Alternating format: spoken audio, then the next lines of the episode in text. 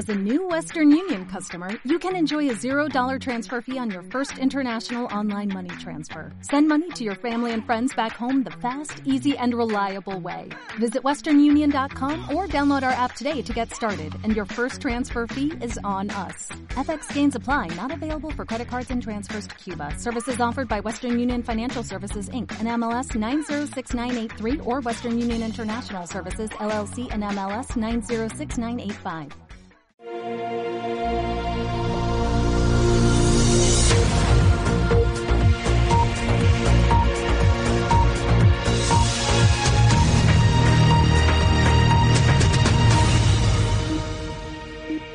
Buenos días, aquí comienza Alt News, 60 minutos de radio en directo desde los estudios de Cadena Ibérica en el País Vasco. Información, entrevistas, tertulia, de todo un poco para comenzar el día con información y opinión distintas, alternativas, sin complejos. Santiago Fontenla y su equipo comienzan el día contigo. Allá vamos. Bienvenidos, aquí estamos un día más. Esto es Alt News en cadena ibérica Radio Horta Guinardó.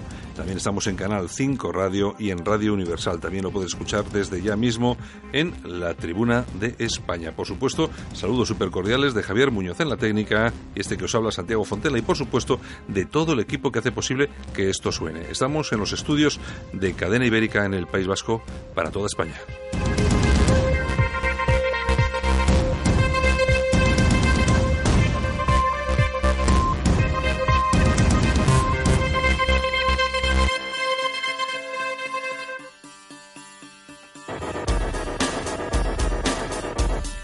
Las mínimas eh, temperaturas en España, 2 bajo cero en Teruel y 1 bajo cero en Granada. La máxima, como casi siempre, 23 grados en Las Palmas de Gran Canaria.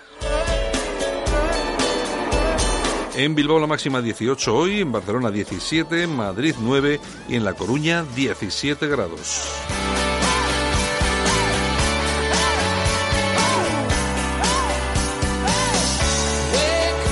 Los periódicos más importantes, El Mundo, la rendición de Pedralbes, las medidas de Sánchez disparan el gasto más de 9.000 millones desde enero. Iglesias apoya al PP en la apuesta de libertad de Zaplana por humanidad. Trump concede Oriente Medio, Oriente Próximo, perdón, a Rusia. Ya es hora de que otros peleen. Un ataque con drones atrapa a 110.000 personas en un aeropuerto de Londres. Por otro lado, la vanguardia, Sánchez y Torra discrepan, pero afianzan la vía del diálogo. El fiscal del Tribunal de Cuentas acusa a Puigdemont de gastar 9 millones el 1 de octubre. Los presos abandonan la huelga de hambre. Principio de acuerdo entre PP y Ciudadanos en Andalucía. Adiós a la primera mujer fotoperiodista. En ABC, Sánchez, reo de su pacto, Torra convierte la cita de Barcelona en una cumbre bilateral y obliga al presidente a asumir que ambos gobiernos pactarán una solución pacífica al conflicto que cuente con un amplio apoyo, pero solo entre los catalanes. En el periódico Sánchez y Torra retoman la vía de la distensión, diálogo efectivo y propuesta política. Los dos presidentes se emplazan a buscar una, una proposición que tenga un amplio apoyo de los catalanes menores inmigrantes viven acampados en Montjuic, Partido Popular y Ciudadanos pactan un programa en Andalucía. En el correo, eh, aquí en el País Vasco, Sánchez y Torra buscarán una sólida política con amplio apoyo social en Cataluña, encuentro del correo por los 110 años del Museo de Bellas Artes, Eguiluz y Ruiz, portavoces del PP Bilbao y Juntas, se declaran víctimas de una purga interna. El Festival Publicitario del Sol se va de Bilbao. En la razón, Sánchez claudica ante Torra, acepta la escenografía impuesta por el gobierno y ofrece al soberanismo la foto que buscaba. El presidente se compromete a una solución política con amplio apoyo al que llama conflicto catalán. Muñoz Machado se impone a Cebrián y será el nuevo director de la RAE.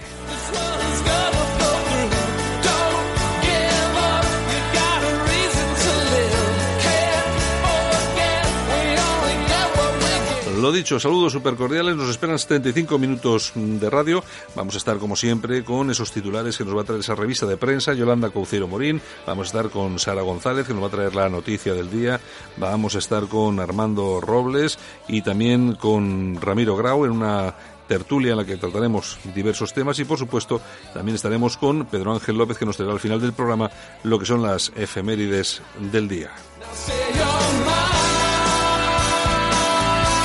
Ya sabes que son las 7 y 5 minutos de la mañana ahora mismo, pero que pueden ser también las 10. Pues ya sabes que hay redifusión de este, de este programa que puedes escuchar a las 10 de la mañana también y por supuesto ya en podcast puedes escucharlo en altnews.es. Ahí es donde están almacenados todos nuestros programas para que los disfrutes a la hora que quieras. Lo dicho, vamos a ello. Comenzamos Alt News. Bienvenidos. Alt News. Cada día en las emisoras disidentes más escuchadas. Cadena Ibérica. Radio Horta Guinardó en Barcelona. Canal 5 Radio en Cataluña y Radio Universal en Galicia.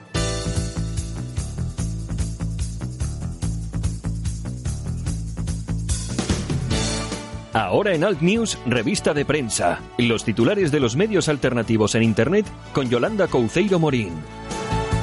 Buenos días, Yolanda. Buenos días. Bien hallada, bien hallada que se dice, que queda muy bien eso de bien ya, hallada. Ya queda, un, ya queda un día para saber si voy a vivir de las rentas o voy a, volver a tener toque, que volver a trabajar. Te lo repetiré, como toque la lotería del PP de Vizcaya... y dale, corta, corta, corta. Me, me, me corto las venas, Qué ¿eh? pesadito es. Oye, bueno, si toca, si a ver si toca la de Vox. Eh... Nada, nada, nada, nada. Oye, tú ya sabes que los que están en racha normalmente tienen, suelen tener suerte. Bueno, o sea pues... que a ver si toca la lotería de Vox. Además tenemos la lotería nacional y de Vox y la de aquí, ¿no? De Vizcaya. Hmm. ¿Sabes? Pues ya, pues, pues, En fin, en fin, señor, pues qué es cruz un, es. Un, es un punto, es un punto. Esto es una cruz. Bueno, ¿qué tenemos Bueno, por hay ahí? que, hay que decir que han absuelto al, al, que fue presidente de Murcia, Pedro Antonio Sánchez, mm, del PP, sé, que ya sé. sabes que Ciudadanos le obligó a dimitir Sí. para pactar Mm. con ellos, porque era malo, malísimo. Y entonces, bueno, a ver si ahora Ciudadanos le pide perdón a, Sí, va a pedir. a Pedro. Eh, eh, Ciudadanos lo que ha hecho ha sido hoy en un tuit de Garitano que es, Bueno, que es- felicitar que a es- Soros. Claro, que es su, su, eh, no sé, Mm. dirige el área económica del partido, fe- felicitando a, a George Soros. ¿Por qué será? Pero vamos a ver, pero esto, fíjate que George Soros fue la primera persona que recibió Pedro Sánchez en cuanto se convirtió en presidente del gobierno de este país antes llamado España y que ahora se llama España. España. tú fíjate el Soros, qué tipo, que lo primero que hace es ver al presidente del gobierno y tú fíjate que vienen de Ciudadanos, lo primero a, Fel- a a felicitar a. Soros. Un, Bueno. tipo, un tipo que está metido en todo Lo que se avecina. está metido en todo, apoyando eh, instituciones, organizaciones, bueno, y aquí en España, pues prensa eh, súper cutre y súper progre, pues como el diario de escolar y tal y Todo, cual. todo, todo, Ahí está poniendo dinero permanentemente. Muchas de las personas que trabajan en el diario de escolar trabajan o han trabajado para Soros a, través de sus eh, fundaciones. Y bueno, a mí me ha sorprendido mucho. Yo me esperaba ya muchas cosas de, De los Ciudadanos, pero esto- Así que me imagino que eh, no llegue a un acuerdo con el Partido Popular y con Vox en Andalucía me parecería hasta lógico. Claro, después, de esto, después de esto, vaya, vaya. Claro, porque hay una cosa que hay que tener en cuenta. A Soros no le interesa que haya estabilidad en este país, ni que, ni que se desaloje a estos manguis Más bien todo lo contrario. socialistas en Andalucía. No le conviene, porque Bueno. hay, hay mucho dinero que corre hacia sus ONG, sus organizaciones, etcétera, etcétera. Bueno, y por ya- Mm. cierto, y hay una cosa, perdóname, porque esto se lo quiero dedicar a todo a toda esta pandilla que anda todo el día diciendo eh, que Israel está metida en todos los temas de no sé qué. Bueno, sí, claro, sí. pues, ¿y por qué saber? No, porque Soros. Vamos a ver, el gobierno de Israel ha hecho pública un, ha hecho público un comunicado, además oficial, diciendo que eh, George Soros era un enemigo de Israel, que apoyaba causas que iban en contra de Israel y su derecho a defenderse. Es que no hay que mezclar a Israel y los judíos Claro. con algunos judíos Es- malos. exactamente. Como por ejemplo este. Que a ver los ailos. A ver los A ailos. ver los ailos. Igual que españoles malos. Oye, ¿habrá estado en la reunión con, con Sánchez y Torra ayer? Porque vamos, visto lo visto, ya me puedes poner cualquier cosa. Cualquier cosa. En fin, ¿qué Bueno, le vamos a hacer? Bueno, ¿qué pues nos vamos con la tribuna de España.com. Vamos a ver qué tenemos. Pues con Baltasar Garzón. Bueno, Mm, Baltasar bueno, Garzón, mercenario del clan Botín, cobró más de 1.300.000 euros por arruinar a muchos afectados de Forunia Finsa. ¿Tú te acuerdas de Sí, aquel, eh, la estafa de los sellos y todo lo, de- aquello, lo de no? los sellos, lo de los sellos, sí, sí. Sí, sí, pues en la tribuna de España nos cuenta pues eso, que Garzón, Garzón se pasea por los platos de televisión como víctima, Mm, cuando en realidad es el mayor emblema de la corrupción de la justicia de España. Bueno, es un Instruyó es, el sumario de es un personaje, es un personaje que ya no está en la justicia, porque tuve que tuvo que abandonarla porque fue eh, condenado. Sí, sí. O sea, no fue, no fue, no fue por, porque sí, o sea, fue condenado por eh, todo aquel tema de la memoria histórica y, todo, y todo aquel rollo. Y ahora va dando lecciones y es una víctima. En fin, pues así es. Baltasar Garzón, el mismo que viste calza. Venga, ¿qué más tenemos? Bueno, casoaislado.com. Finlandia encarcelará a todos los inmigrantes ilegales a partir de 2019. Hasta ahora, todo aquel que llegaba a su país, pues bueno, eh, le multaban y, y punto, ¿no? Pues ahora, cárcel. Vamos a ver. Si tú viene un señor y entra en tu casa sin pedir permiso, llamas a la policía, viene la policía, lo coge y ¿qué hace con él? Lo encarcela. Se supone. Bueno, pues un tío que entra en este país, que es nuestra casa, sin llamar, sin ser invitado, pues lógicamente hay que encarcelarlo. Y ya estarán todos los progres como locos, ¿no? Bueno, pues imagínate, imagínate, pobrecitos derechos humanos. Pobres refugiés que van a ser encarcelados, en fin, en fin, en fin. Un desastre, un desastre total. Es lo que, lo que tenemos. Pero bueno, la policía a veces les llamas, les dices y no te creas tú que están muy por la labor, ¿eh? que asisten, ¿no? Oye, ayer en Bilbao una manifestación de los, eh, estos de los conductores de autobuses, de los Bilbao Bus, mm. pues bueno, van por la manifestación y van tirando petardos, pero unos petardos impresionantes que asustan a mucha gente. Sí, que parecen estos de estos de mineros, que imaginaros todas las pues, mascotas. Pues imagínate. Las, mascotas corriendo, ladrando, pues asustadísimas por pues, las Pues una persona le dijo a uno de los eh, manifestantes, eh, oye, que estás asustando a, las mascotas eh, que pasan por aquí con esos petardos. Oye, vaya bronca. Casi lo machacan al ciudadano. Sí, pero luego el ciudadano va a la policía municipal y dice, oye, esta gente tiene permiso para eso. Iba a decir. Y coge, la policía municipal dice, no, no tienen. ¿Y? y se quedan más anchos que panchos. Oye, no pasó nada, no les dijeron ni media palabra. El ciudadano siempre defendido por esas fuerzas de seguridad que tenemos. Exactamente. Bueno, la tribuna del País Vasco.com. El gobierno alemán financia un estudio que apela a reeducar a los niños eh, con padres de derecha extrema. Lo que hablábamos ayer, ¿te acuerdas que te comentaba algo de esto? Pues hay un folleto informativo que lo ha publicado la Fundación Amadeu Antonio, de, izquierdas, por supuesto, y su objetivo es fortalecer la sociedad civil para enfrentarse a la extrema derecha. Para los autores, lo importante de una pedagogía de la diversidad en la formación de los niños es que ayuda a combatir la expansión del populismo de derechas. Y se quedan más panchos que largos. Sí, más, eh, más, es decir, tú a tu hijo no puedes educarlo como quieras, ni en los valores que tú quieras, porque seguramente que lo que tú piensas, aunque sea una cosa muy normal, eh, que por ejemplo quieres que tu hijo se case con una niña mm. y que una niña se case con un niño, pues eso puede, puede parecer que es de extrema derecha. Entonces, Hay que ya ser de extrema izquierda. Ya no tienes derecho a pensar como... No, no, no, no, no. vamos, es que esto es tremendo, ¿eh? ¿Qué más? Bueno, ramblalibre.com. Nos vamos con Enrique de Diego. Reunión secreta de Susana Díaz y Juan Marín de Ciudadanos para salvar al PSOE. Uy, pues ya después de lo de Soros, ya, puede ser cualquier cosa, ¿eh? Porque vamos. ¿eh? Ahora volvemos. Si le cuesta trabajo empezar el día, el aseo diario le supone un esfuerzo, le da miedo salir solo de casa, en San Camilo Ayuda a Domicilio le prestamos la ayuda que necesita. No deseche la idea sin conocer nuestros precios. Consúltelos en sancamilo.info y a través del teléfono 911-697-999. 911-697-999. Todo nuestro personal está capacitado y asegurado según legislación vigente. San Camilo ayuda a domicilio. Llame y déjenos echar una mano. Solo para los valientes que quieren un medio de comunicación alejado de lo políticamente correcto y de la realidad cocinada por los grandes medios de comunicación. Alt News. Somos diferentes. Somos alternativos. Con Santiago Fontella.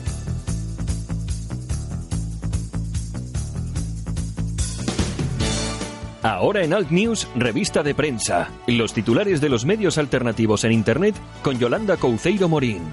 Y en eso estamos. ¿A dónde vamos? Seguimos, seguimos. Nos vamos a infohispania.es. Hayan restos de sangre en la casa de Montoya, el asesino de Laura. de los Montoya de, toda la vida. Montoya de toda la vida de Dios. Al parecer, eh, el asesino intentó pues eh, hacer desaparecer la sangre limpiando con lejía y todas esas cosas, pero bueno, que... Iba a hacer un chiste, pero no... Mejor que no, mejor que no. Ya sabes que también ayer han detenido en Fuenlabrada a otro elemento de estos que estaba en la cárcel por haberse asesinado a una señora, sale de la cárcel y mata a otra. Pues o sea, mm, pues a seguir. No, sí, no, que la familia que vaya a hablar con, con Pablo Iglesias. y con, todos los progres, con todos estos progres, efectivamente.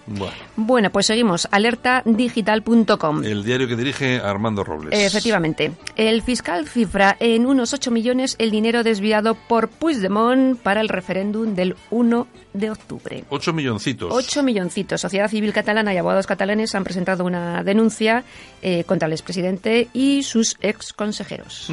Ya veremos a ver en qué acaba todo esto. Ocho España nos milloncitos. roba. ¿Cuánto Sí. nos roba España, señores? Sí, sí. Madre mía. Mira que no saben estos de nada, de robar y de no robar. Bueno, ya te digo. ¿qué Bueno, pues nos vamos con las toñejas. Pues venga, Pues bueno, se las damos a Quintorra y a Pedro Sánchez. que menos. Ayer la foto de, de la vergüenza de los dos y Mm. pues bueno, Pedro arrastrándose y Pedrito. vendiendo, vendiendo España. Llevaba- Porque este va a hacer un referéndum al Mm. tiempo. Este, eh, ¿Te fijaste llevaba los pantalones bajados? O? Sí, los llevaba bajados. Los llevaba bien sí, bajados, sí, ¿no? sí, sí, sí. bajados y el otro con látigo. Ay, venga, Pedro. ¿Qué más? En fin, aplausos. ¿Para quién? Para Rafa Nadal. Hombre, Rafa. Super Rafa Nadal Rafa Nadal que... ha donado un millón de euros eh, para los afectados de las riadas de Mallorca. Sí, no te preocupes. Habrá mucho rojerío de esto que Sí, diga que es postureo. Sí, pues habrá. dárselo, dárselo vosotros. Sí, claro, es que postureo de un millón Claro. de euros ya es un postureo bueno, Porque ¿eh? ¿cuántos rojillos de estos hay multimillonarios que no han dado nada? Oye, pues el Roures, por ejemplo. Por ejemplo. Mm, Oye, o Pablo Iglesias. Mismamente también puede hacer una donación. Se aceptan Sí. donativos de los rojos, ¿eh? Si ha podido comprar una casa por 500 Claro. 600, que costará realmente un millón y medio. Más pues sí. reformarla para no sé qué, pues Pues sí, oye. Podría hacerlo, podría hacerlo, podría hacerlo. Exactamente. Bueno, pues, eh, pues hasta aquí hemos llegado. Eso es todo. Bueno, Esto es todo. Pues el lunes nos vemos. El día de Nochebuena. El lunes, que es Es día, Nochebuena. que es día Nochebuena. Exactamente, O sea que, bueno. exactamente. En fin. Pero que- antes, la lotería de Navidad. El sábado, Bueno, mañana. Veremos veremos. si nos toca. No te va a tocar. De verdad, qué optimista eres. Venga, chao. En fin, hasta mañana, besitos. Venga, hasta lunes. Ah, Eso, hasta lunes. Solo para los valientes que quieren un medio de comunicación alejado de lo políticamente correcto y de la realidad cocinada por los grandes medios de comunicación. Alt News. Somos diferentes. Somos alternativos. Con Santiago Fontenla. Alt News. Cada día en las emisoras disidentes más escuchadas. Cadena Ibérica. Radio Horta Guinardó en Barcelona. Canal 5 Radio en Cataluña y Radio Universal en Galicia. Oye, papá, ya tengo la solución para los que intentan meterse en la casa de la playa a vivir. Instalarnos una alarma. ¿Una alarma? ¿Y por qué? Porque con la alarma, si alguien intenta meterse, la alarma salta, Securitas Direct avisa a la policía y pueden echar al intruso de la casa. Protege lo que más importa con Securitas Direct, la compañía que protege tu hogar los 365 días del año. Llama ahora al 900-113-113 o calcula online en securitasdirect.es. Alt News. Cada día en las emisoras disidentes más escuchadas. Cadena Ibérica. Radio Horta Guinardó en Barcelona. Canal 5 Radio en Cataluña y Radio Universal en Galicia. En Alt News, La Ratonera. Un espacio de análisis de la actualidad con Armando Robles y Santiago Fontenga. Críticos, ácidos, alternativos, otra lectura políticamente incorrecta de lo que sucede en España, Europa y el mundo, y no nos cuentan. Don Armando Robles, buenos días. Buenos días, Santiago, ¿qué tal? Aquí estamos esperando aquí noticias, a ver qué es lo que pasa en Cataluña. Parece que se va a acabar el mundo. No, no sé. ¿O qué? Bueno, pues yo lo mismo me despido de ti hoy, dependiendo de si mañana tenemos suerte en el gordo o no, Santiago. Oye, oye, oye, oye, podríamos, mira, pueden pasar dos cosas muy buenas. Una, que tengamos suerte con el gordo y oye, que un, que un scratch estos de los CDR que, que secuestre a Pedro Sánchez y lo haga desaparecer. Oye, que ta- tampoco estaría mal del todo, no sé, digo yo. Bueno, oye, eh, Armando, nos vamos hasta Aragón, hasta Zaragoza, porque tenemos hoy con nosotros a Ramiro Grau Morancho, nuestro amigo, Hombre. a Ramiro eh, Grau, que es buen, buen amigo de la casa. Ramiro, buenos días. Hola, ¿qué tal? ¿Qué tal estamos? Bien. bueno, que es eh, abogado, un abogado de prestigio y que, por supuesto, muchos de nuestros oyentes conocerán porque pues seguramente han leído artículos suyos en diversos medios de comunicación, sus, su- sus análisis, que siempre son interesantes. Y, bueno, porque siempre es interesante tener a personas que aporten, eh, sobre todo aquí en, en este programa de radio, que si algo queremos es que vengan y, lleguen hasta nosotros personas que opinan diferentes o por lo menos que tienen un punto de vista diferente de, de lo que está ocurriendo, lo, ocurre, lo que ocurre realmente en este país que muchas veces eh, perdemos el norte y, ni- nosotros mismos nos, nos enteramos de lo que está pasando.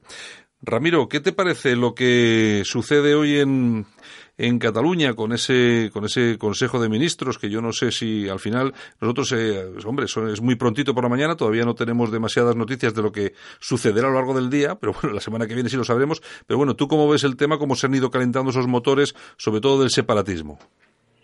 Pues la verdad es que me produce vergüenza ajena ver a un gobierno de España sentándose con los señores de la Generalitat, y digo señores entre comillas, como en condiciones de igualdad, como si fuera otro Estado soberano.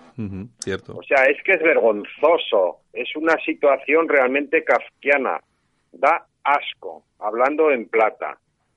El problema de Sánchez es que este hombre vendería a su señora por estar unas semanas más en la Moncloa. Ese es el tema de fondo. Sí, al final, al estamos en manos de los partidos separatistas. Al final es eso, ¿eh? Comunistas y los neocomunistas de Podemos. Y este tipo o es un tonto útil o es un traidor. Bueno, yo, el, yo, yo casi, bueno, yo me quedo con todas las opciones. Yo me quedo con todas las opciones. Pero bueno, pero, sí, pero, sí, posiblemente son las dos cosas. Pero, eh, pero traidor sí que es traidor, eh, Armando. Muchísimo.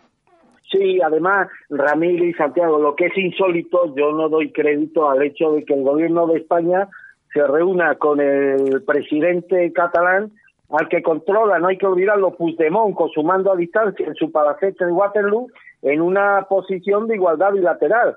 Lo pueden esconder como quieran, pero la realidad es tan evidente que a mí particularmente me produce asco y bochorno. Y además no hemos tenido que esperar para conocer el pago por la concesión, porque ya sabemos que los independentistas catalanes han cumplido religiosamente y han aprobado la ansiada hacienda de gasto. Es decir, que no solamente hay una humillación permanente por parte del gobierno español hacia los traidores y golpistas o, separatistas catalanes, sino que encima le estamos subvencionando esta aventura que va contra España y va contra el conjunto de los intereses de los españoles. Algo insólito en un país europeo, Ramiro. Sí, sí, totalmente. Yo creo que es una absoluta vergüenza. Y luego lo que me llama mucho la atención es la postura del rey. Pero tenemos rey, o ya no está en España. Esa es otra. O es que no pinta nada. Oye, porque, porque Sánchez actúa como si fuera un presidente de la República. Mm, cierto. O sea, asumiendo todos los poderes. Bueno, se va a ir a la residencia real de Lanzarote de vacaciones ya, como diciendo, aquí el rey soy yo. De todas formas, eh, Ramiro, Tú fíjate cómo son, cómo son las cosas, que antes los que eran muy republicanos, incluso de derechas, porque yo siempre digo, se puede ser de derecha y ser republicano, no tienes por qué ser rojete de estos tal progres, ¿no? Eh, pero tú, fíjate, tú fíjate que todos estos que eh, tanto han presumido de derechas y tanto presumían de progres de derechas, pues, pues, pues podemos Federico Jiménez Los Santos, sus tertulianos y muchos más, ¿eh? de esta derecha un poco así kafkiana que hemos sufrido y seguimos padeciendo en España. Pero tú fíjate cómo, eh, cómo eran muy antimonárquicos y resulta que a raíz de aquel discurso del rey, donde simplemente por aquel hecho de mover mucho las manos, que parecía que daba un poco de autoridad a lo que decía, se han vuelto todos monárquicos, cuando la realidad es que yo puedo estar de acuerdo en que la monarquía en estos momentos de crisis, pues, que efectivamente es muy acentuada, puede ser una especie de argamasa que pueda unir eh, ciertas sensibilidades y que podamos empujar todos del carro, incluso asumiendo, incluso los que no son monárquicos, pues que puede ser la única opción, pero tú fíjate que es exactamente lo que tú dices. Yo es que no veo al rey, no veo a la Casa Real eh, dando la talla en una situación tan grave como la que estamos sufriendo. No, están desaparecidos. Claro. ¿Y, ¿Y por qué mucha gente se ha convertido en monárquicos, entre comillas? Yo creo que lo que pasa es que están, son gente del pesebre, del pesebre del régimen, del pesebre del sistema. Y entonces, pues bueno, apoyan a la monarquía porque están intentando que este barco del 78, que ya es un poco antiguo, pues dure unos pocos años más. Hoy publica Alerta Digital un excelente artículo de don Miguel Bernard sobre el tema de los 40 años de la Constitución, diciendo que bueno, que no se ha cumplido absolutamente nada y que la Constitución es papel mojado y que hace el sistema hace aguas por todas partes y el que no lo vea pues es porque no lo quiere ver o porque no tiene digamos los dedos de frente. Eh, Armando, ¿el problema de verdad es como dice Ramiro el, el régimen del 78? Eh, el problema real es el régimen del 78, ¿no? El problema real, el régimen del 78. Aquí tenemos una constitución que podría ser válida si se cumpliese el espíritu de la letra y si los políticos que tienen la obligación de ejecutar sus normas y de llevarla a cabo sirvieran al interés general y no al interés de unos pocos. Es decir, eh, aquí con una otra constitución diseñada, vamos a poner, por, Podemos o por cualquiera de estos grupos que tanto reclaman una regeneración de la vida española en manos de estos traidores que nos gobiernan y del permanente sometimiento de los poderes estatales al chantaje permanente de los separatistas vascos y catalanes, nos llevaría a la misma situación de ingobernabilidad y de permanente eh, claudicación del Estado hacia los intereses de unos pocos. O sea que el problema no es la Constitución.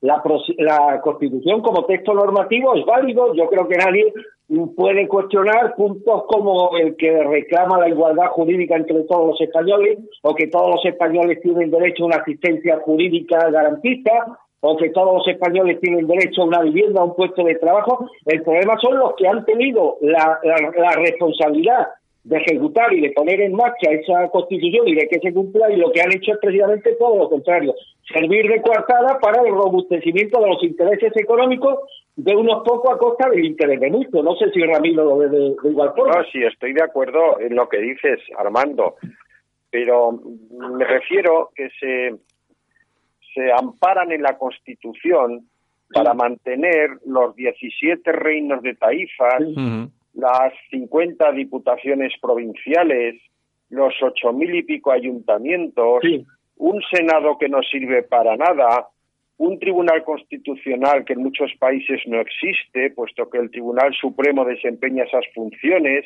y no hace falta tener otro tribunal aparte eh, con magistrados nombrados políticamente, etcétera, etcétera. Quiero decir que se han montado un negocio que está haciendo aguas porque es insostenible, porque no podemos mantener 18 estados. Y entonces se amparan en que, claro, la Constitución, porque la Constitución, porque la Constitución.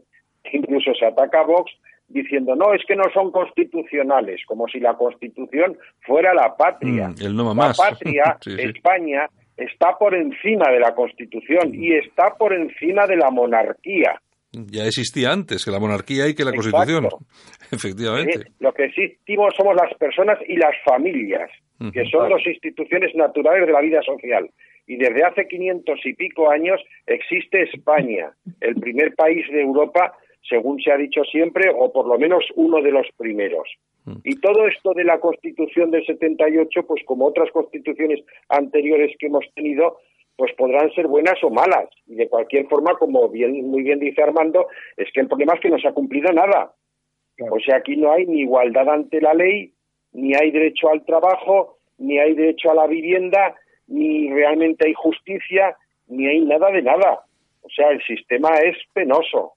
Y yo creo, además, que mm, sobre todo lo que el, sistema eh, genera es un complejo generalizado, valga la redundancia, eh, que imposibilita que el propio Estado las propias instituciones tomen medidas sobre cuestiones que ocurren y, que suceden incluso en contra de la propia eh, unidad nacional. En el caso que estamos hablando de Cataluña, esos complejos nos llevan a un punto que yo creo que ya es sin retorno en el que el Estado no se puede defender o no puede defendernos a nosotros los ciudadanos frente a los separatistas utilizando pues lógicamente en su justa medida la fuerza por ejemplo ante lo que estamos sufriendo en Cataluña. Y yo eh, estoy seguro pues que algún oyente igual se echa las manos en la cabeza pero estoy seguro que la mayoría de nuestros oyentes eh, están pensando que en una situación como la que estamos viviendo, la utilización de la fuerza proporcionada, ya sea por, eh, por parte de los Mossos, en caso de que fuera la policía, la Guardia Civil e incluso por el, ejército, está más que justificada, eh, Armando.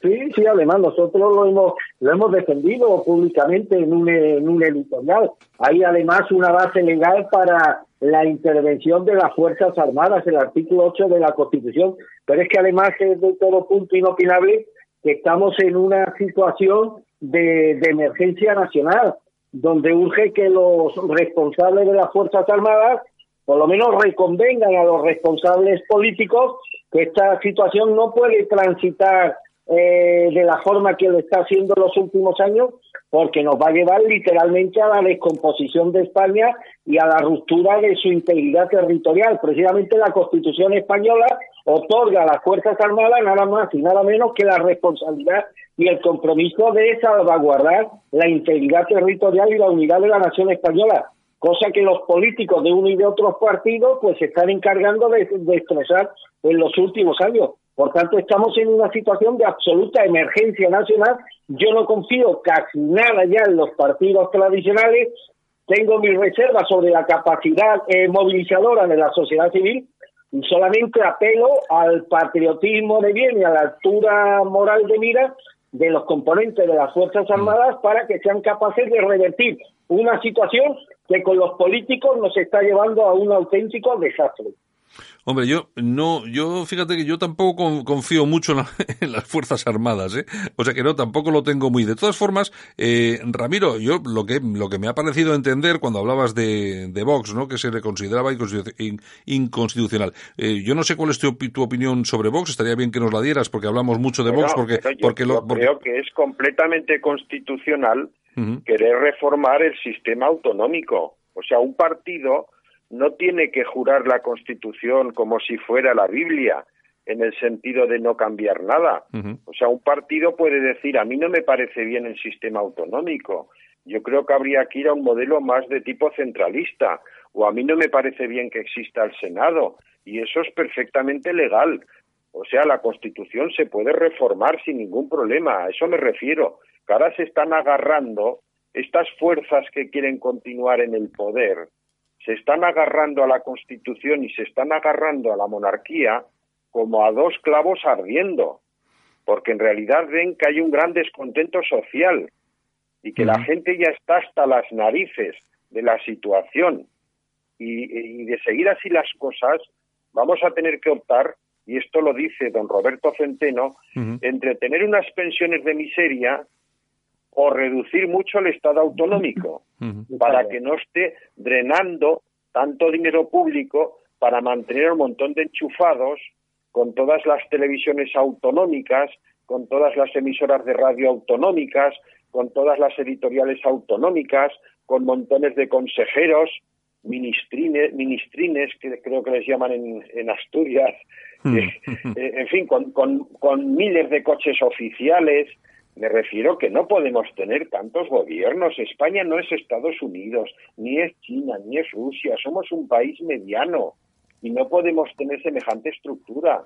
Luego tampoco podemos acoger aquí a todo el mundo que quiera venir a vivir por cuenta nuestra. Eso desde luego. La pensión completa, con mm, asistencia sanitaria gratuita, con educación gratuita, con todo gratuito mientras nosotros nos estamos sacrificando y apretando el cinturón para poder llegar a final de mes. Armando. aclarando mi, mi, mi, punto de vista, Santiago y Ramiro, la situación es la que sigue. Es decir, tenemos en Cataluña un gobierno regional dependiente del Estado que está promoviendo y consintiendo la rebelión violenta contra ese mismo Estado del que depende. Tenemos una región en estado de preguerra civil y un presidente del gobierno incapaz de tomar las decisiones drásticas que lo obliga a su cargo porque su futuro político, ojo, que no es de la nación, sino su futuro político depende de los partidos que están alimentando las sublevaciones en Cataluña. Y ante esta situación absolutamente surrealista en cualquier país serio, es decir, tenemos un problema que habría que haber solucionado con la buena voluntad de las partes, pero que si no existe esta buena voluntad y evidentemente ha quedado acreditado que no existe, solo deja margen a la solución armada para restituir la paz social con toda la contundencia que permite la ley, ojo, que permite la ley.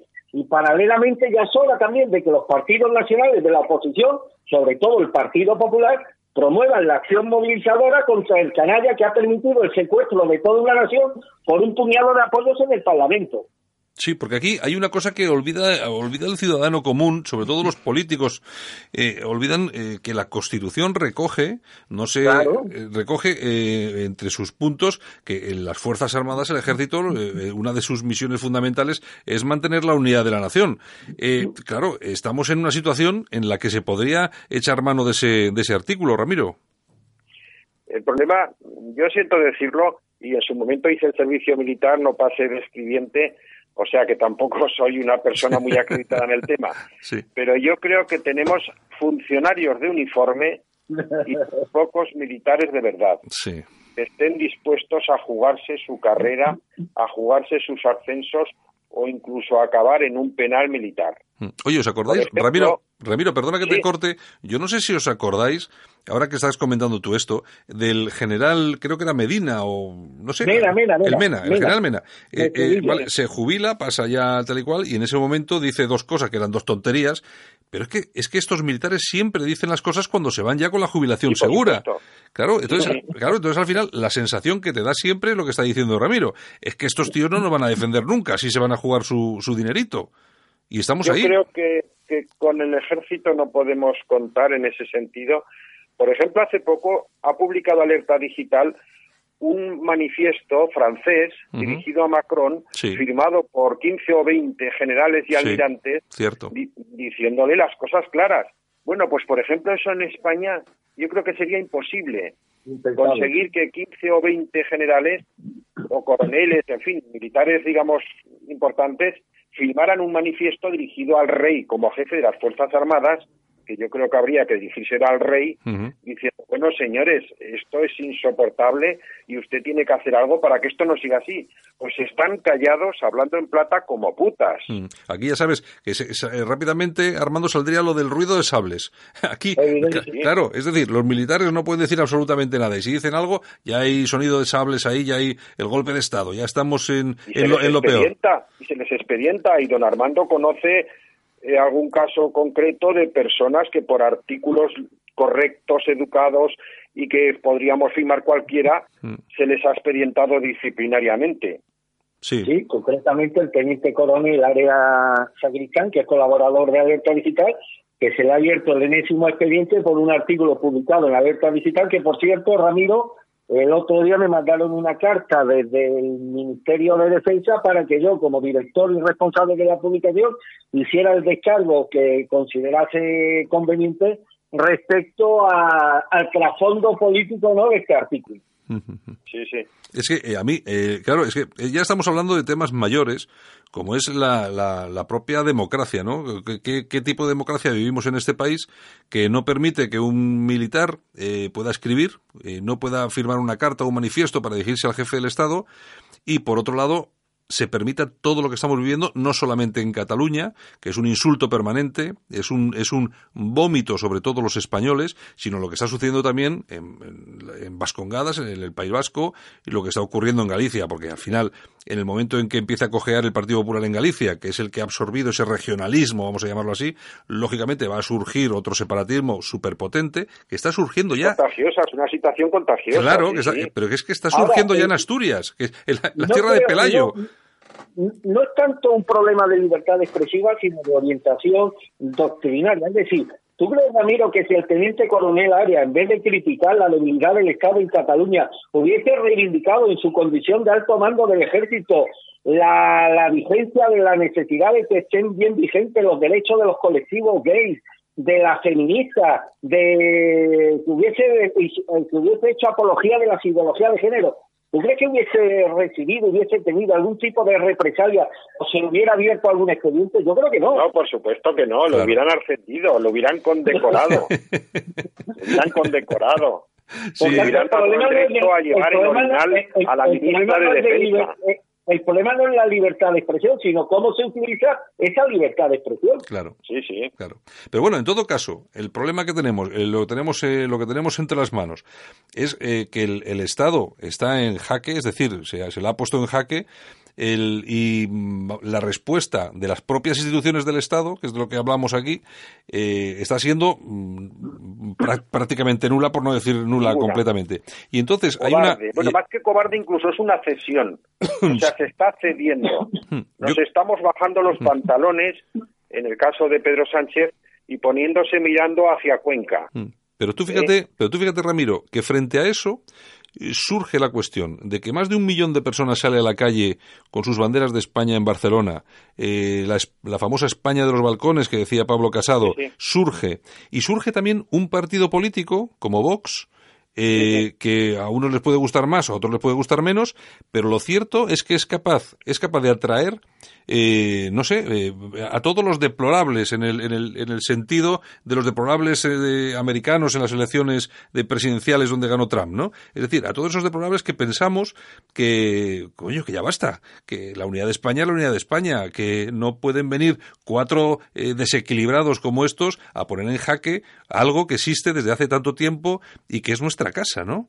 Y fíjate, y aparece Vox y resulta que tiene que ser un partido de reciente creación, nuevo, que está dirigido por personas que eh, te pueden gustar más o menos, pero bueno, son muy jóvenes, tienen las ideas bastante claras y entonces experimenta un crecimiento que es exponencial, fíjate lo que ha sucedido en, Andalucía, y tú fíjate lo que están dando las encuestas a nivel eh, nacional. Estamos, estamos hablando de que el Partido Popular está eh, notando el aliento en la nuca. Yo creo que Podemos eh, o sea, perdón, Podemos, Vox es el Podemos de la derecha.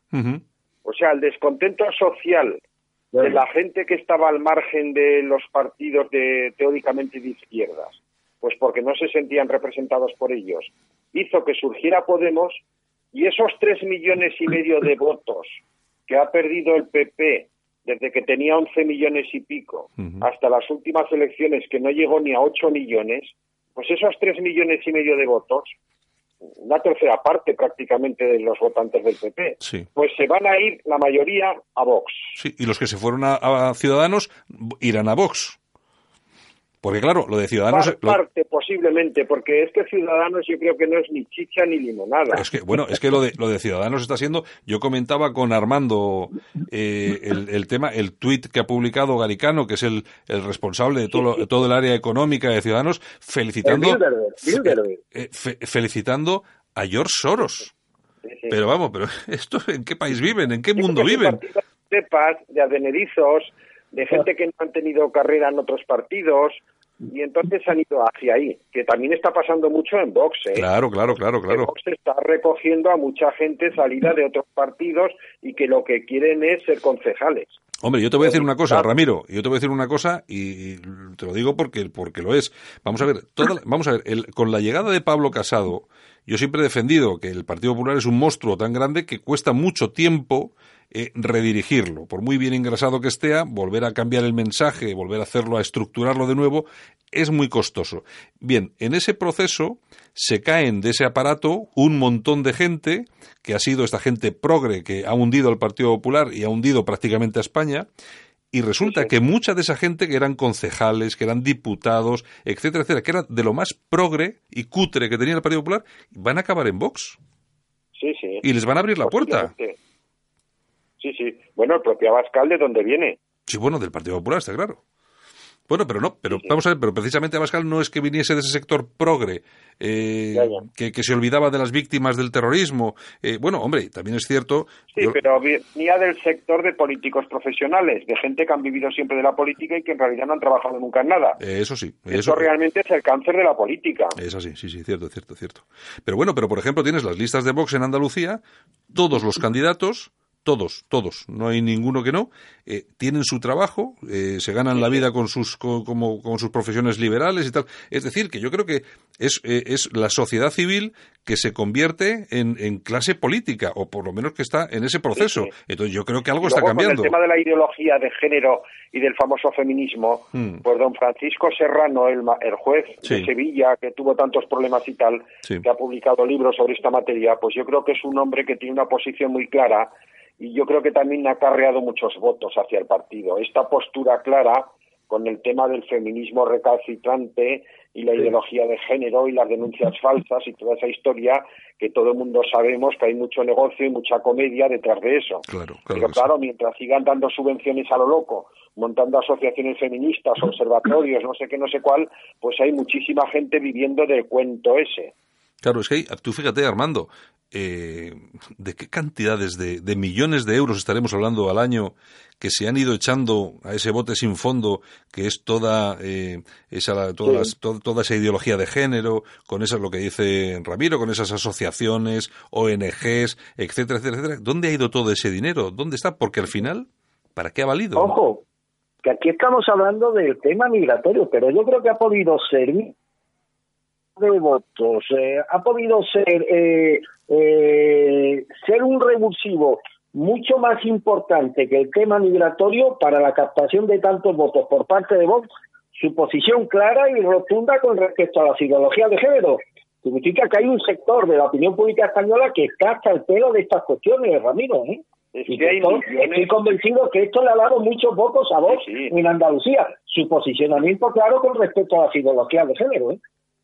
Hay millones de hombres que han, se han divorciado, que se han encontrado en la calle, eh, prácticamente durmiendo en el coche, con el 50 o el 60% de su dinero teniéndose lo que pasar a todas horas a su señora, la señora quedándose con el piso y lo utiliza para quedar con otros amiguetes. Exacto. Menos mal hace poco el Tribunal Supremo ha dicho que de eso nada. Y si usted, señora, empieza una nueva relación, pues desde luego no la puede empezar en esa casa familiar, sino que se tiene que marchar de allí porque eso ya es el colmo, vamos. Y es verdad, yo estoy convencido de que los dos temas que más votos les han dado ha sido el tema de la ideología de género y luego el tema de la inmigración masiva. Bueno, y la, cuestión, y, la, cuestión de la unidad de España. Yo creo que ahí Vox ha tenido... también, por supuesto, la unidad de España también, por supuesto. Claro, porque Tener, tener en cuenta que todo el problema, que es donde hemos eh, comenzado esa conversación, que ha sido el problema que estamos viviendo hoy mismo en Cataluña, el, eh, la única fuerza política hasta el momento, bueno, hasta que ha llegado Pablo Casado, que parece que ahora se empiezan otra vez a moverse, pero hasta ese momento han sido ellos que han tenido, lógicamente, la vista, porque han sido listos de meterse ahí en ese, en ese proceso, eh, pero es que hasta entonces nadie había movido la mano. Yo, por ejemplo, que yo conozco a, Albiol, eh, yo me imagino que a este tío le han llamado y le han dicho, oye, tú ni moverte. Es un tío que en, en, ningún caso hubiera permitido cosas como estas. Pero es que, claro, el Partido Popular de Mariano Rajoy ha sido un verdadero cáncer y eso hay que reconocerlo. Sí, sí. ¿Eh? El sistema de listas cerradas. El partido hace la lista y tú solo puedes votar a los que el partido te dice, pues claro, es totalmente antidemocrático. Porque este Albiol, por ejemplo, si estuviera en una lista abierta, que él se pudiera permitir decir lo que le diera la gana, porque luego la gente le apoyaría y le votaría, pero si te llevas mal con la, con la cúpula de tu partido, pues te pasan al puesto 16 o simplemente te quitan de las listas. Con lo cual tu carrera política desaparece. Armando. O sea que internamente los partidos son completamente antidemocráticos. Está claro. Pero tú fíjate, Armando, Albiol gana las elecciones en Badalona con un lema. Limpiemos Badalona. Y le, llamaron la atención. efectivamente, a, las, siguientes elecciones le, le llaman la atención y ya no gana con esa contundencia. ¿Por qué? Pues porque hay, porque la población está harta de la inmigración, el lema, lógicamente, era el que era, y él era un tío que ya sabía por dónde iba, pero que al final ese el buenismo, ese, ese estar siempre ahí, por favor, que no nos llamen fachas. y, no, ha vuelto a hablar más de inmigración el señor Albiol, ¿eh? No, Santiago? No, no, ha vuelto a hablar más de inmigración. ¿eh? Ya veremos pues ahora. Porque a lo mejor le dijeron que se estaba jugando su carrera política. Pues posiblemente. Claro. Yo no sé por cierto, o beneficio, pero como de la política se vive mucho mejor que en cualquier otro trabajo. Claro, claro, claro. cuando a la gente le dicen que va a dejar de ser diputado o va a dejar de ser senador y se va a acabar su carrera política, pues el 99% se callan.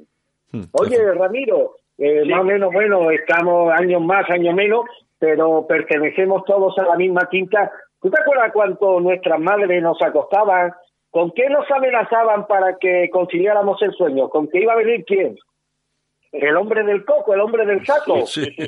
bueno, pues ahora, ahora hay otro, otro medio coercitivo, en este caso, para amenazar a los periodistas libres e independientes, como el bueno de Santiago y tantos y tantos otros, que son las fiscalías de odio. ¿Qué papel juegan, están jugando esta fiscalía y por qué fueron creadas, Ramiro? Te lo digo también en, tu condición, en, tu condición de fiscal. ¿eh?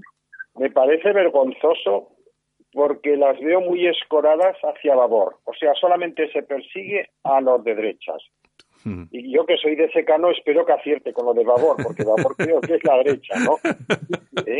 Me refiero que solamente se persigue a los de derechas y se le hace la vida imposible, pues por ejemplo a ti, como ya sabes, Armando, y Alerta Digital, que debe de haber un fiscal especial dedicado a Alerta Digital. Para ir a detener a... Creo que ese señor está todo el día pendiente de Alerta Digital. Sí, oye. O a libreros como Pedro Varela, que bueno, pues venderá lo que le dé la gana, lo que la gente quiera comprar. Claro, claro, claro. En una librería nadie te obliga a entrar, mm. ni nadie te obliga a comprar. Oye, pero Ramiro, tú fíjate, vamos a ver, resulta que aparecen dos policías por orden del juez en la casa de Armando Robles y lo detienen. es el director de un medio de comunicación. Aquí no abre la boca nadie. ¿Nos hubiéramos imaginado qué hubiera pasado si al que detienen es al director de ABC? Que al o final del diario o del diario.es o del diario.es que al final es que es vergonzoso que la Asociación de la Prensa de Málaga, por ejemplo, la Federación Nacional de Asociaciones de la Prensa, que no hayan dicho ni pío. Nada. Es nada. que es realmente una vergüenza increíble. Claro, pero todo eso producido por qué? Porque la detención que se realiza sobre nuestro compañero Armando eh, viene vinculada, lógicamente, a la crítica. A una fiscalía de esta gloria también. Exacto, sí, sí. viene a la crítica del Islam, de no sé qué, no sé cuánto, y viene de la, de la, de asociaciones de musulmanes, a la fiscalía del odio, y entonces aquí se calla todo el mundo porque dicen, uy, ahí no nos podemos meter. Ahí no nos Pero podemos vamos meter. a ver, el, el, sistema normal es que te envían una citación o dos o tres, Mm. incluso por correo certificado y con acuse de recibo, Mm. e incluso te mandan un agente judicial en persona a tu casa a entregarte la citación. Y cuando uno hace como el famoso Willy Toledo, que dice que se limpia el culo con la citación, que pasa Sí. del juzgado, que se vayan a la mierda y tal y cual, pues bueno, entonces te mandan a la policía. Pero no a una persona normal como Armando, Sí, sí, que sí. cumple con sus deberes y con sus obligaciones y que si le dicen venga usted tal día, tal hora, pues lógicamente va a ir allí ese día y a esa hora. Está claro. O sea, es, un, es completamente arbitraria la detención de Armando. Yo ya le he dicho que tiene que denunciar a esa jueza o a esa juez ante el Consejo General del Poder Judicial para que explique por qué ordenó su detención, así por las buenas, a priori.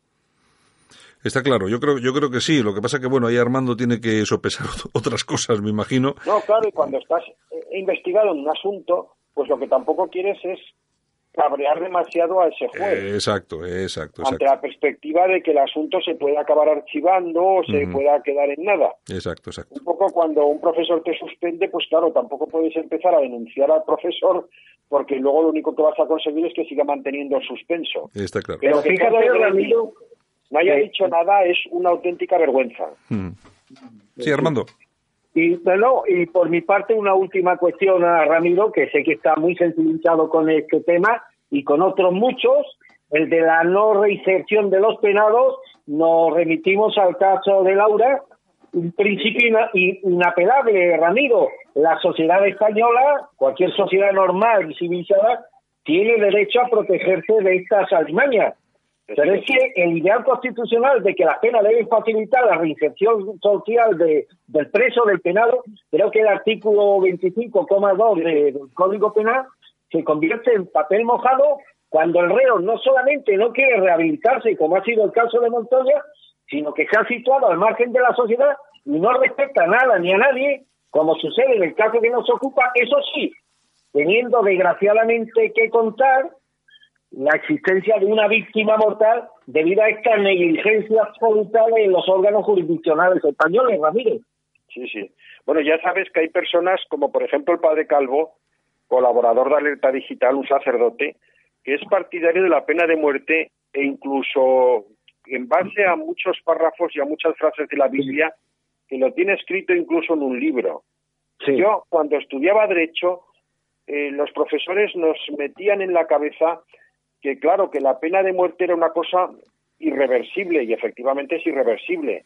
Y entonces, claro, si había un error judicial o un fallo judicial y se ejecutaba una persona y luego se podía llegar al, a la- al convencimiento de que era inocente, pues claro, eso era una barbaridad. Claro. Pero cuando un tío confiesa que ha cometido un asesinato voluntariamente, con abogado, etcétera, etcétera, como en el caso de este individuo, de este asesino, que además ya no es su primer asesinato, ¿qué problema habría en aplicar pena de muerte en estos casos? Cada preso nos cuesta 2.000 euros al mes, o sea, 24.000 euros al año. Y un tipo se pega 20 o 30 años en la cárcel y sale, pues, como entró o peor O peor. o peor. Y aparte cuando sale le damos un subsidio de desempleo de 18 meses, o sea, de un año y medio. Y cuando se le acaba el subsidio, pues o le damos una pensión no contributiva o le damos nuevas ayudas sociales. Hay gente que realmente son alimañas y la sociedad tiene que defenderse de esas alimañas. Pero ya que no tenemos la pena de muerte en la Constitución, excepto en casos de guerra, en temas militares y tal, como mínimo, pues la prisión permanente revisable. Pero tiene cojones, con perdón, que Podemos, el PSOE y otra serie de partidos estén en contra de la prisión permanente revisable, que hubiera impedido, por ejemplo, el asesinato de esta señora.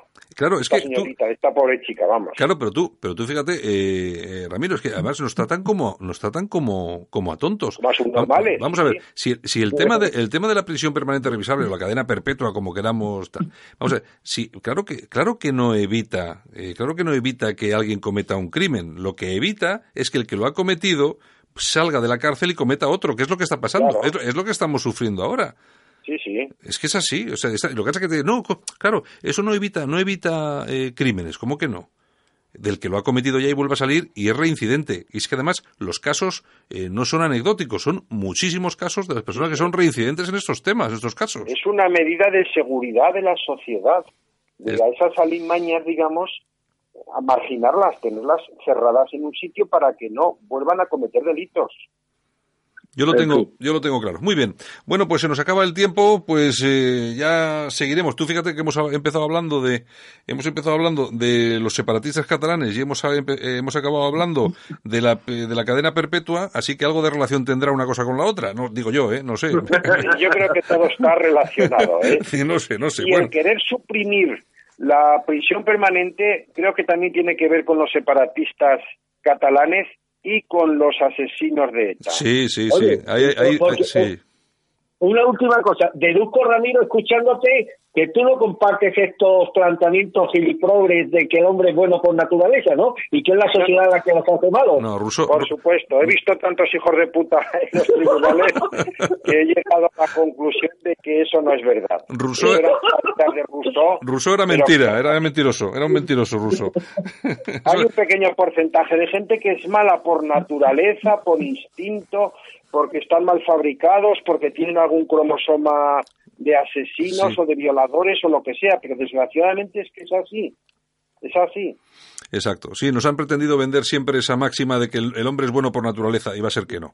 No es así. En fin, bueno, eh, pues nada, Ramiro Grau, eh, muchas gracias por haber estado con nosotros hoy aquí en Cadena Ibérica esta mañana y por supuesto que esperamos que, que repitas porque ha sido la charla muy, muy agradable. ¿De acuerdo? Muy bien. Muchas gracias a vosotros y un abrazo para los dos. ¿eh? Venga, y que paséis unas felices Navidades. Igualmente. Un abrazo. Y, Ar- y Un abrazo. y Armando, nosotros también nos despedimos y mañana regresamos, ¿de acuerdo?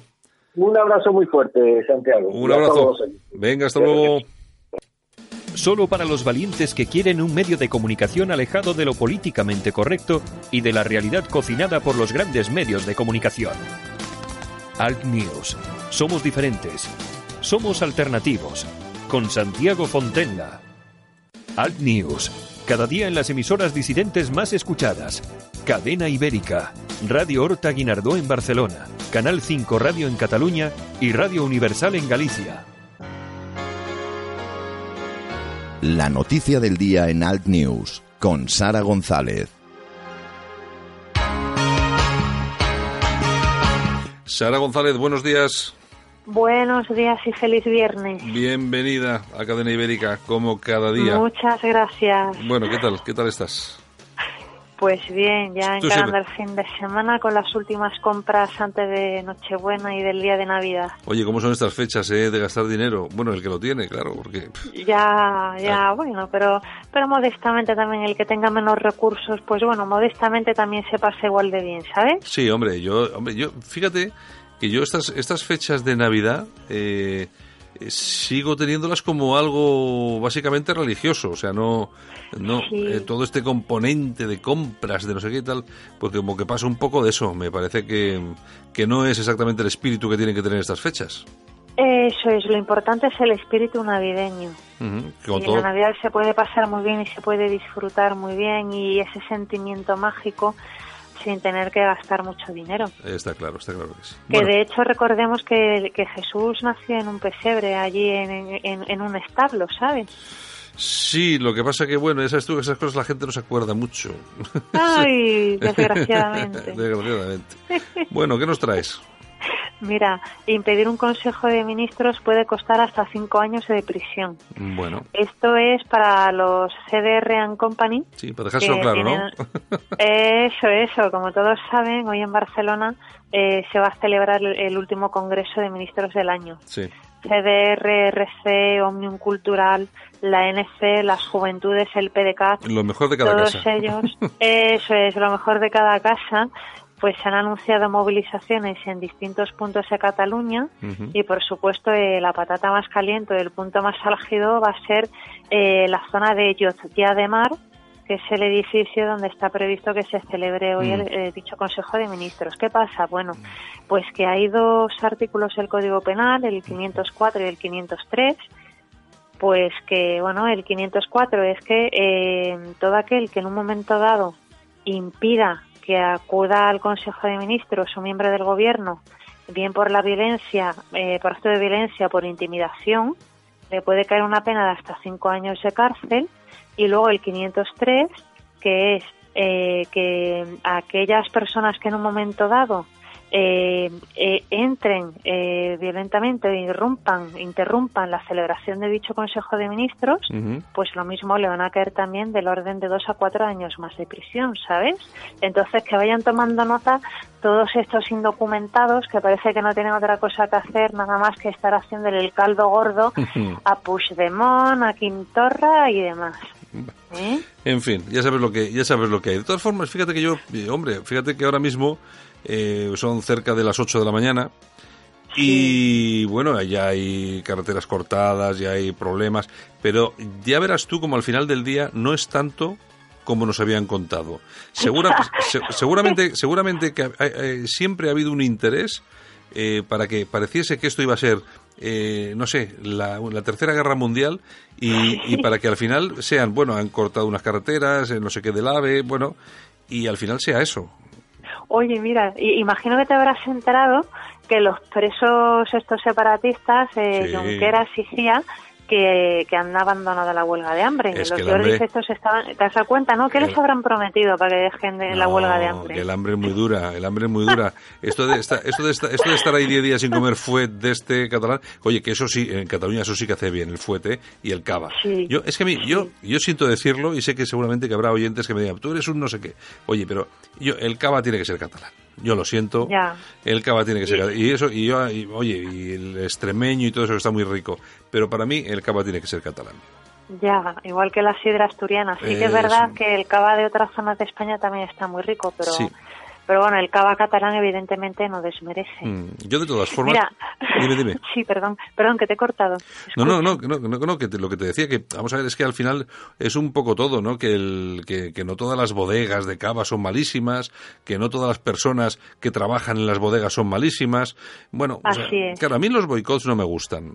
Porque al final pagan justos por pecadores. Porque claro, claro, tienes a un tipo repugnante como el del KH7 este, el desengrasante este, que es encima que es muy bueno, el tío, es un, el tío es un financiador de todo esto, pero claro, y toda la gente que trabaja ahí, pues habrá unos que sí, otros que no. Al final los, los boicots... Eh, son malos, son... sí. Claro, son, son malos porque al final eh, se lo haces a personas pues que seguramente piensan como tú. Es que es una cosa que es muy dura.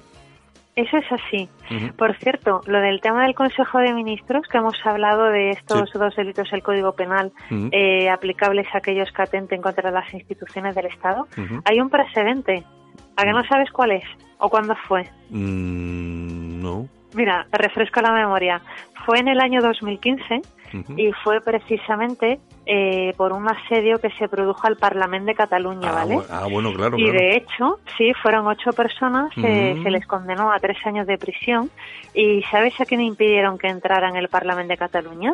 Al mismísimo Artur Mas. Artur Mas, efectivamente. o sea, que, fíjate tú, el precedente lo han marcado ellos mismos. Claro, luego, luego llegaron ahí en helicóptero y no sé qué, y una cosa. De todas formas, a mí lo que me, lo que me, lo que me va a gustar ver es cómo se gestiona todo esto cómo se, cómo se gestionan esas miles de personas en la calle que quieren hacer lo que quieren hacer y cómo se gestiona. Al final mandas 8.000 policías y guardias civiles porque no te fías de los Mossos y los Mossos siguen existiendo y no hay nadie que los ponga en donde tienen que estar. Bueno, en fin, no sé. Mm.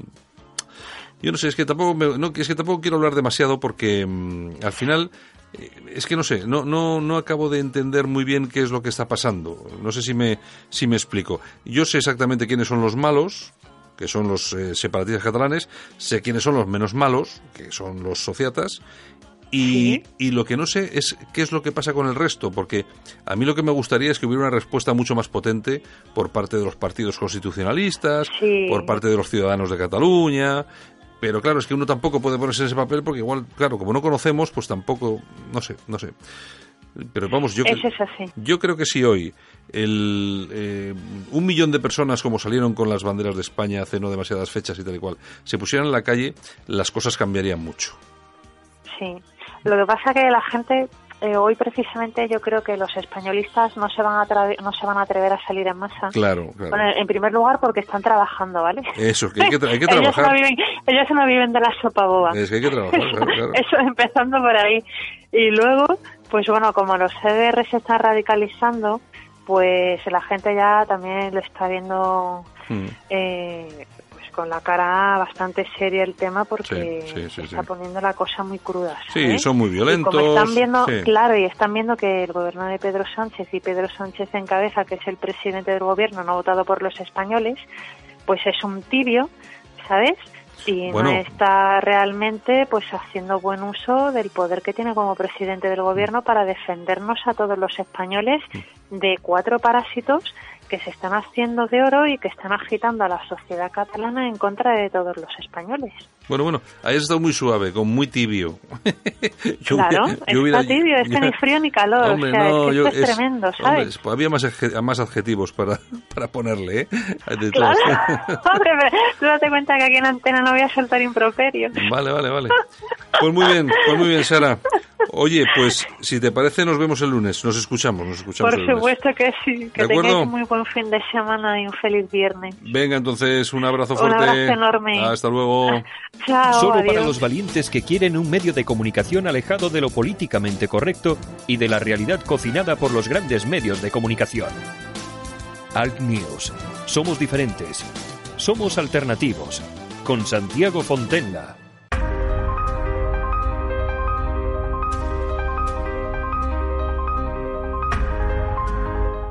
Pedro Ángel López nos trae las efemérides del día. Es tiempo de repasar la historia de España en Alt News.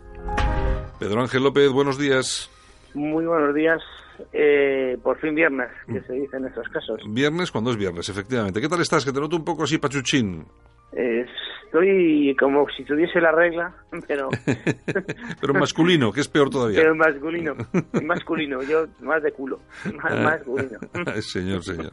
Bueno, venga, pues no te preocupes, que vamos rapidito. Venga, ¿qué tenemos hoy? Vamos rapidito. Bueno, pues un 21 de diciembre, pero de 1959, o sea, hace 60, 60 años prácticamente. Eh, visita a España, es la visita clave dentro del para España, para el franquismo general, la visita de, de Ike, del, de Eisenhower, de Dwight Eisenhower. Pues un 21 de diciembre, como decía, de 1959, eh, visita que, bueno, pues generó, bueno, generó mucha, mucha gente, se le atribuye a Fernando Castilla, que era el, era el ministro entonces de, de Exteriores, pero bueno, es una, una visita que, imagínate, han pasado 19, 17 años, perdón, eh, no, casi 20 años desde el final de la guerra, cuando, cuando viene Eisenhower. Es decir, eh, ya se han curado muchas heridas y al final del día hay que ayudar o, tocar a tus amigos y si no tus amigos, a los que por lo menos no son tus enemigos. Digo esto porque esa visita de Ike eh, la hace a todos los países más o menos cercanos, lógicamente fuera del ambiente comunista, que entonces eran eran muchos. bueno, pues la verdad que la visita supuso mucho para España y hombre, también supuso algo para Estados Unidos. Y ah, sobre todo a nivel económico, ¿no? Hombre, a nivel económico fue, pues eso, una patadita en el culo. Las cosas como son, un, un buen impulso económico y, por supuesto, un buen impulso a nivel internacional. No es igual el aislamiento que, que, tengas el abrazo de Eisenhower. Lo cierto es que Eisenhower ya estaba en su etapa final en política. Está claro. Pues muy bien, don Pedro, no te molesto más, pues que hoy, que esta mañanita te veo ahí pachuchín. Eh, muy bien. El lunes, el, lunes, el, lunes, el lunes, oye, el lunes igual somos millonarios y no hay que hacer nada. Pues, macho, como vais a ser por eso, junto con entrar el lunes. Bueno, bueno.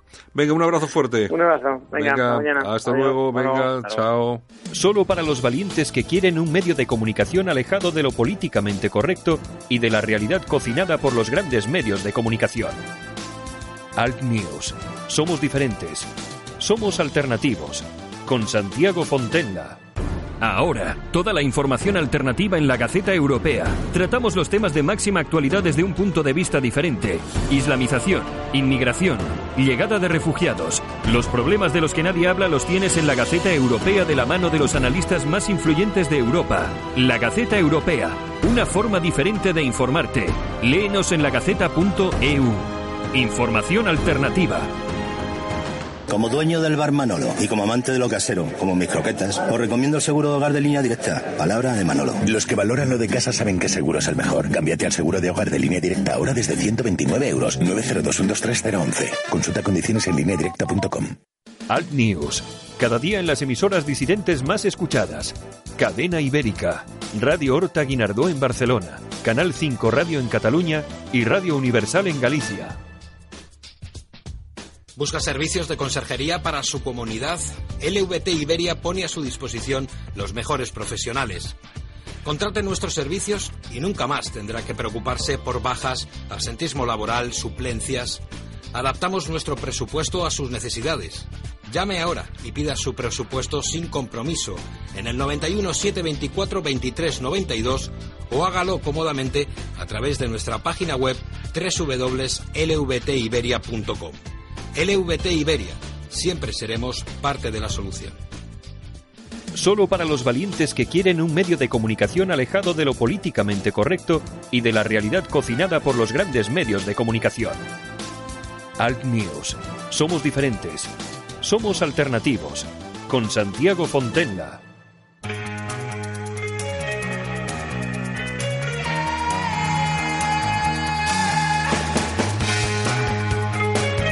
Y esto ha sido todo, nos despedimos, feliz fin de semana.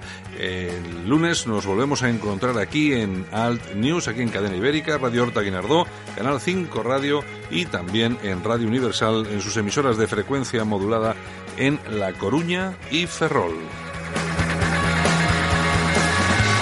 Saludos supercordiales de Javier Muñoz, este que os habla Santiago Fontela y todo el equipo que hace posible que esto suene. Chao, hasta lunes.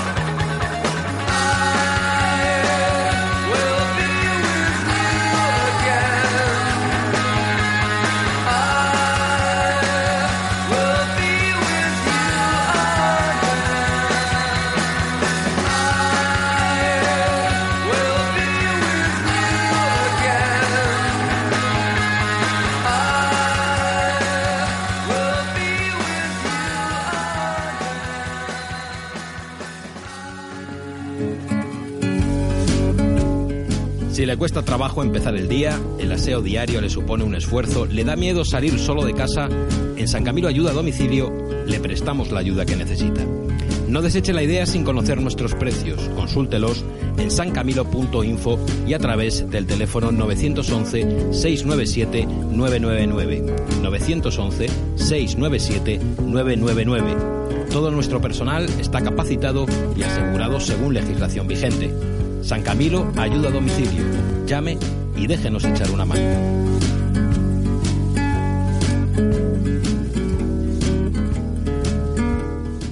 Solo para los valientes que quieren un medio de comunicación alejado de lo políticamente correcto y de la realidad cocinada por los grandes medios de comunicación. Alt News. Somos diferentes. Somos alternativos. Con Santiago Fontenla.